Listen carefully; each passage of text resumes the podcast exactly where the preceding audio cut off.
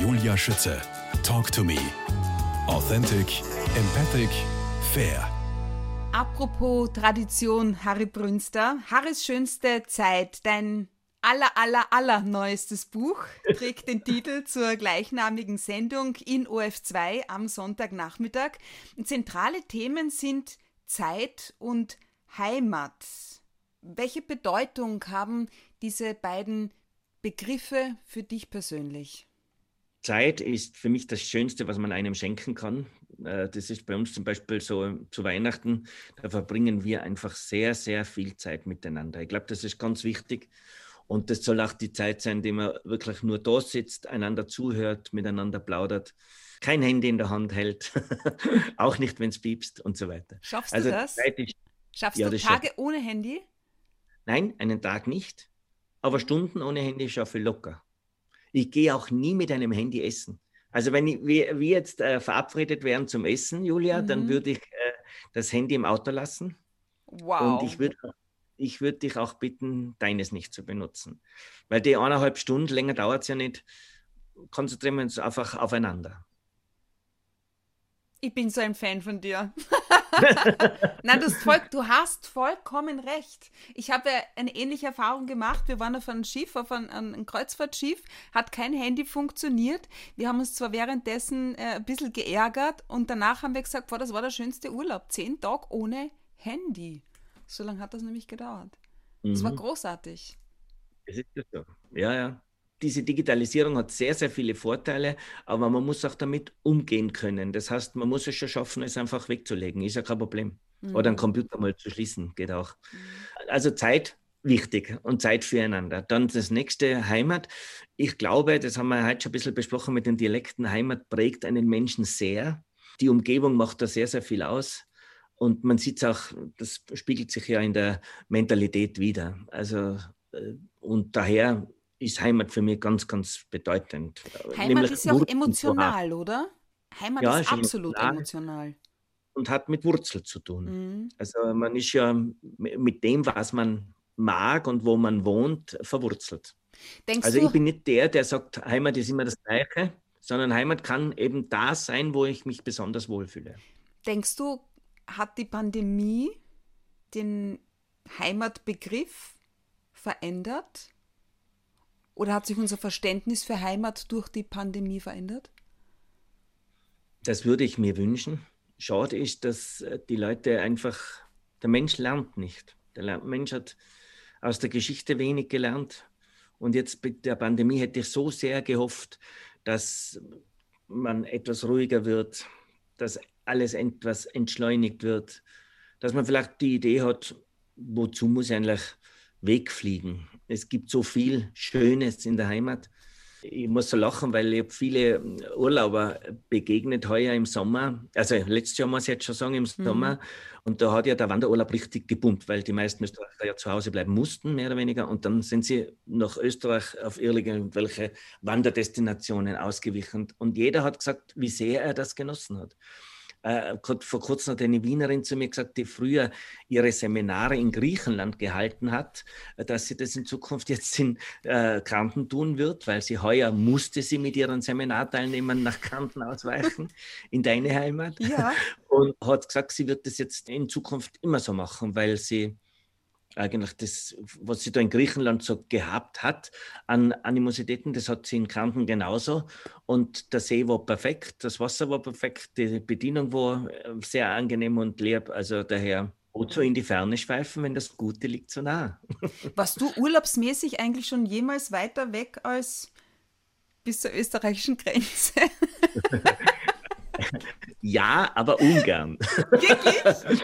Ja, nein, also ich fahre schon, also ich fahre ganz gern nach Italien. Das okay. ist wirklich, das erkunde ich, erkunde ich einfach so, entweder mit dem Auto oder mit dem Motorrad, das mag ich sehr gern.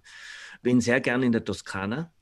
Oh. Also das oh. ist wirklich wunderbar, ich liebe das, weil äh, meine Ansprüche an den Urlaub sind ganz einfach. Schöne Gegend, gutes Essen mhm. und freundliche Leute. Also mehr brauche ich nicht. Und daher muss ich auch nicht was Gott wohin fliegen, weil es das auch in nächster Nähe schon gibt. Dann ähm, äh, habe ich sehr, sehr, also wenn ich urlaube, dann will ich immer was dazulernen. Ich bin leider einer so, der, ich kann nicht an, einem Strand liegen, das geht gar nicht. Also ich sage nicht leider. Na, ich, ich kann es gut nachvollziehen, ja. Ja, also ich war dreimal in Damaskus und das war zum Beispiel, äh, da war ich im Einsatz für die UNO, um Soldaten zu unterhalten. Und das hat mir sehr, sehr gut getan. Erstens einmal habe ich da sehr viel gelernt.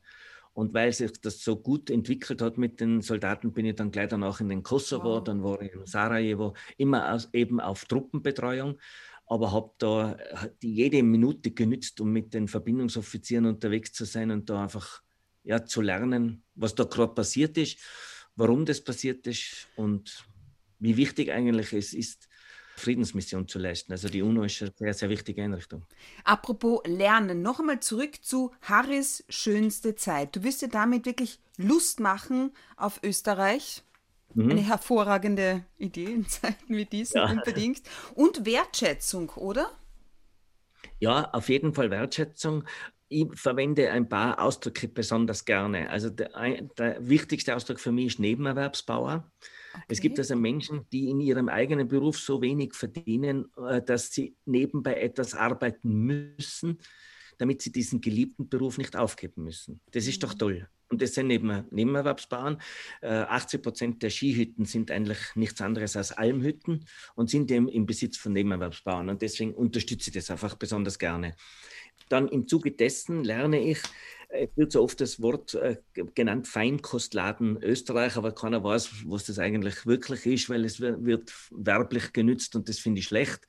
Ich entdecke wirklich den Feinkostladen Österreich, indem ich Bauern kennenlerne, die selber noch eine ganz, ganz tolle Jagd betreiben, mit sehr, sehr viel Liebe zur Jagd. Der macht viel richtig. Der ist Heger und kein Jäger, Jäger. aber Jäger natürlich. Ja. Mhm.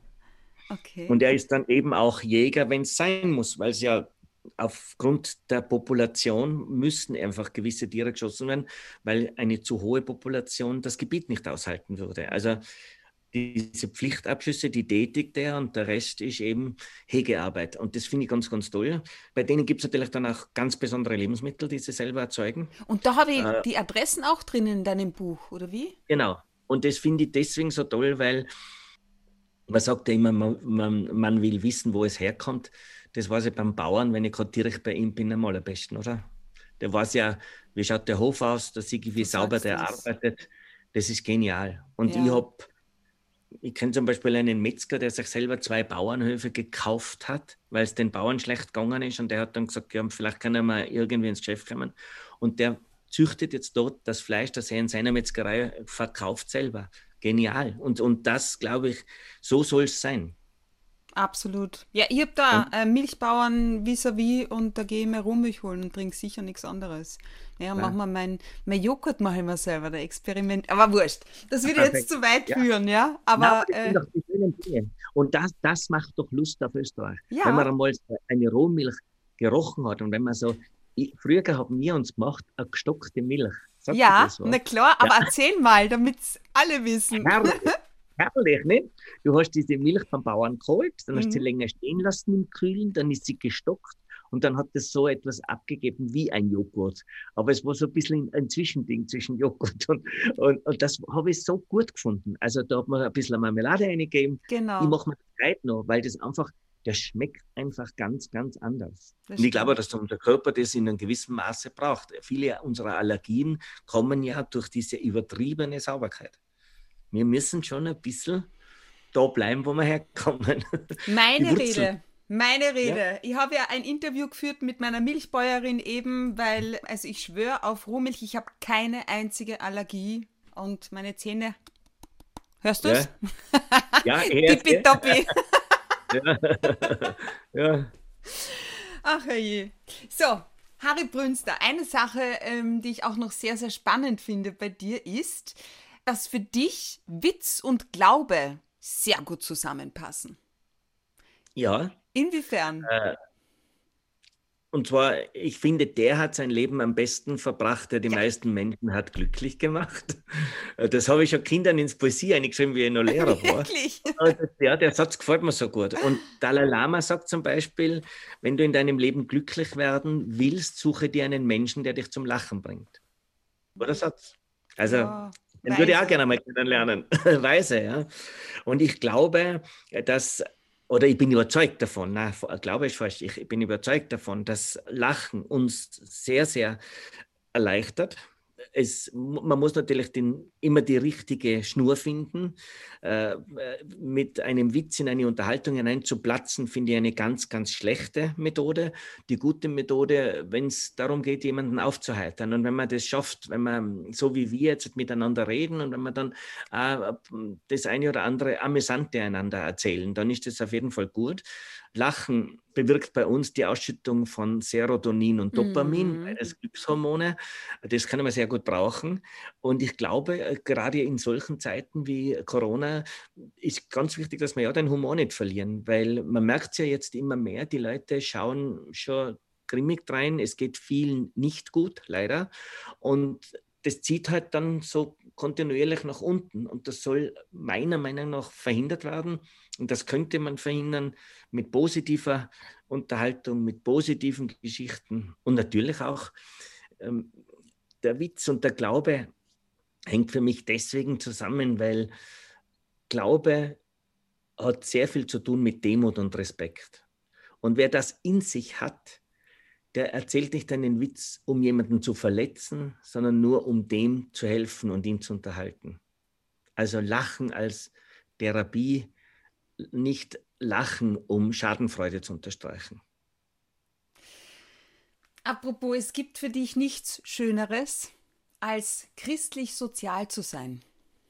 Mhm. In der, gerade in der Debatte um das äh, Flüchtlingslager Moria geht es oft um christliche Werte. Was bedeutet es heute, christlich sozial zu sein? Geht es da um Menschlichkeit? Auf jeden Fall. Zum Beispiel ein wunderschöner Satz steht im Matthäusevangelium. Da fragen die Pharisäer Jesus, ja, wenn dich jemand nur betrügt und belügt, äh, dann kannst du doch mit dem nicht gut sein. Du kannst doch dem nicht Liebe entgegenbringen, sondern da hat man eben Rachegefühle in sich. Worauf Jesus sagt, wenn du nur die liebst, die dich lieben, welchen Dank erwartest du dir? Wenn du nur denen hilfst, die dir helfen, welchen Dank erwartest du dir? Und das sind für mich so tolle Kernsätze und das ist für mich christlich-soziales Verhalten. Ich muss auch mit Menschen, ich muss es auch schaffen, mit denen nett zu sein, die es mit mir leider nicht sind. Ich weiß, dass es das Allerschwierigste ist, das ist für mich die, das hohe, das hohe Lied der Liebe ist für mich Feindesliebe, weil das, da tue ich mir selber oft schwer. Und wenn ich merke, dass jemand da ungustlich ist und es gibt da noch viel, viel schlimmere Ausdrücke, die ich aber nicht verwende, die gibt es in meinem aktiven Wortschatz nicht. Aber diese Unmenschen, die müsste man eigentlich bestrafen. Nur das darf man eben nicht. Im Gegenteil, ich begegne denen dann auch sehr neutral, sehr loyal, weil ich mir denke, du wirst mit deinem Neid, mit deinem Zorn, mit deiner Wut, mit deiner Hinterhältigkeit, die du in dir hast, sowieso nicht glücklich. Ich begebe mich gar nicht zu sehr in die Nähe dieser Menschen, weil sie mir ohnehin nur aufzahlen. Also man spürt eine negative Energie und da muss man einfach ausstellen. Das muss man auch akzeptieren. Das ist oft schade, mhm. weil es miteinander besser ginge und leichter ginge. Aber bevor ich mich verletzen lasse, da, ah, da mache ich ein bisschen Abstand und, und ich habe halt das schon geschafft, den einen oder anderen ins Gebet einzuschließen am Abend, weil ich mir gedacht habe, na, dem Bett jetzt ein Vater unser, obwohl er sich's nicht verdient, aber überhaupt nicht. Haare Brünster, der gute Seil. Wirklich. das ist unglaublich. Ja, du machst aber auch richtig gute Musik, ja, um da irgendwie einen, einen Bogen zu spannen. Ein bisschen was hast du ja schon erzählt. Und auch Christi bist du ja so am Tüfteln auch für ein neues Programm, für zwei Gitarristen etc. Und ähm, ist es jetzt auch wieder so ein Abstand von sieben Jahren? Weil du hast mir irgendwann einmal gesagt, so nach exakt ja. sieben Jahren entwickelt sich bei dir immer wieder so ein neues Standbein auch. Ist so, und das ist halt jetzt gezwungenermaßen, leider Gottes, weil Corona hat schon sehr viel äh, Ungutes gebracht. Und äh, jetzt muss man halt versuchen, mit dem umzugehen, das Beste aus dem zu machen. und hoffen, dass es bald wieder bergauf geht. Also ich hoffe ja, dass die, Impf die Impfung die äh, erwünschte Entspannung bringt. Ganz mhm. glaube ich zwar nicht dran, aber ich hoffe sehr darauf. Und dann äh, werden wir vielleicht 2022, 2023. Boah, wie das klingt. Ja, schlimm, gell? Das klingt schlimm. Aber wenn mir jemand gesagt hat, um, voriges Jahr, da war ich nämlich unterwegs nur wie eine Raketen. Also Jänner, mhm. Februar war ganz, ganz schlimm. Ich war fast jeden Tag irgendwo, entweder auf der Bühne oder vor der Kamera. Und dann äh, hat meine Tochter eh schon gesagt, Papa, wenn du so weiter tust, dann wirst du einen Herzinfarkt nicht ausstellen können. Und ich habe mir da also versucht, äh, ja, man denkt, wo könnte meinen Kalender ein bisschen entrümpeln, ist ja gar nicht so einfach. Und dann kommt Corona am 11. März. Aber Wahnsinn. Und ich bin von 100 auf 0 gefahren. Ja. Ich sehe das jetzt so, Gott sei Dank, meine Gesundheit hat es, glaube ich, gut getan. Alles andere werden wir irgendwie, werden wir das da regeln, weil Kraft haben wir ja noch genug. Und das werden wir schon irgendwie mit Kraftanstrengung schaffen. Nur schlimm ist, dass einem so viele Leute sich überhaupt an nichts halten. Wir haben diesen Lockdown, weil sich die Leute an nichts halten und weil sie die glauben immer, sie tun jemandem was zu Fleiß, wenn sie sich jetzt an diese Dinge nicht halten. Sie tun sich ja selber was zu Fleiß. Irgendwann, wenn alle Firmen zusperren, hat keiner mehr eine Arbeit. Also, was soll das? Hm. Die Leute hm. müssen sich wirklich immer mehr versuchen, an das zu halten. Und wenn wir es, Finnland hat es vorher exerziert, wenn wir uns einen Monat an alle diese Regeln halten würden, hätten wir schon gar kein Corona mehr. Die, die ich habe es ja im Sommer schon, im letzten Sommer nicht verstanden. Ich habe mir ja. gedacht, so, bleib mal, bleibt doch mal ganz Europa daheim. Einen Sommer ja. nur. Ja. Ganz Europa. Hätten wir es möglicherweise verstanden gehabt, ja. Logisch. Nein, aber, aber halt immer die Ausnahmen und die Ausnahmen und die Ausnahmen und die Lockerungen. Leider. Nein, die Leute sind, ist ja Wahnsinn. Ich bin jetzt zum Beispiel Skitour gegangen und am Gipfel oben sitzen die Leute beieinander, aber Schulter an Schulter. Und ich habe nachher gesagt zu meiner Tochter, ich gesagt, Vera, da gehen wir jetzt gar nicht rauf, weil wir müssen ja nicht auf dem Gipfel. Wir bleiben jetzt da unten schon sitzen, essen unser Wursthemmel und fahren heim. Und genauso haben wir es gemacht. Aber wenn, wenn man das sieht, dann denkt man, ja, mich wundert gar nichts mehr. Aber wie kann das sein? Du hast doch zu mir gesagt, wir alle tragen die zehn Gebote in uns. Wie kann denn das ja, sein? Man hat natürlich schon mit dieser Kuschelpädagogik und mit dieser Laissez-faire-Methode und dieser antiautoritären Erziehung den Menschen beigebracht, pass auf, Freiheit geht über alles und das ein Nein gibt es nicht. Es gibt ja nur mehr Ja. Das mhm. merkt man ja pausenlos. Die Leute akzeptieren ja kein Nein mehr. Und, und sie äh, glauben auch, meine Freiheit geht über alles. Nein, meine Freiheit hört da auf, wo ich deine Freiheit einschränke. Wenn ich dich gefährde, weil ich dich ja anstecken könnte, dann habe ich mich gefälligst noch einmal zu disziplinieren. Und das brauchst du mir nicht sagen, das weiß ich ja selber. Und da, jetzt, jetzt sind wir in einer ganz wilden Diskussion, aber ich sage immer, Demokratie braucht reife Menschen, die intelligent überlegen. Und das haben wir leider zu wenig. Diese Reife ist nicht da. Ich sehe nur Unreife. Ich tue das, ich tue das, ich tue das und das macht Spaß. Nichtsdestotrotz, um jetzt zu einem glücklichen Abschluss auch zu kommen. Lieber Harry Brünster, der hat sein Leben am besten verbracht, der die meisten Menschen hat glücklich gemacht. Lautet dein mhm. Lebensmotto zwar, aber wer da was hat dir zuletzt das Gefühl gegeben, glücklich zu sein? Ich habe das Gespräch jetzt mit dir sehr genossen. Das ist schon, es passiert dir nichts zufällig, sondern es fällt einem zu. Und daher hat mir das sehr gut gefallen, dass du mich angerufen hast, dass du gesagt hast, machen wir das. Und ich habe das jetzt sehr genossen. Dann, äh, also ich fühle mich jetzt glücklich. Dann äh, mich motivieren auf ganz Kleinigkeiten. Gestern hat mich jemand angerufen und hat mich engagiert für eine virtuelle Messe. Ich werde also in, in Zukunft ja äh, vor einem Computer sitzen, werde meinem Kollegen Mandy mit dabei haben und wir werden Von gemeinsam. Fabulous Boys? Ja, genau. Und werden ihm musizieren und dazwischen werden wir elektronische Produkte vorstellen. Das finde ich, ja, ist einmal ganz was anderes. Und die, die Messe ist äh, über, einen, äh, über einen Großanbieter aus Berlin angeboten. Das heißt, es werden wir alle möglichen Leute aus Deutschland, aus der Schweiz, aus Südtirol, wo immer her zuschauen. Ich finde das lustig und ich hoffe, dass das wirkt, wenn wir sehen. Ich habe mir das ja, ein bisschen ein Konzept jetzt überlegt und das hat mich, ja, das gibt mir Kraft, man denkt man, schau, es gibt ja immer noch etwas, wie es wieder weitergeht. Und was mir natürlich am meisten Kraft gibt, ist meine Familie, weil ich, ich wirklich eine ganz liebe Familie. Die, also Frau und Tochter, das, mir geht es sehr gut. Ich sage immer, ich bin ein Artist, der mit nichts arbeitet. Schau. Dann kann man ruhig mal ein Doppelsalto probieren. Voll ins Netz. Unbedingt. Harry Brünster, gute Laune-Botschafter aus Tirol, Gaudi-Max-Preisträger, Witze-Spezialist. Ich bedanke mich für deine Zeit, mich, dass du so bist, wie du bist alles Gute für dich und die Familie und alles Gute ganz besonders nach Tirol. Danke. Dir auch alles Liebe und ich hoffe, die Tiroler sind etwas weniger halbstark und ein bisschen mehr Menschen.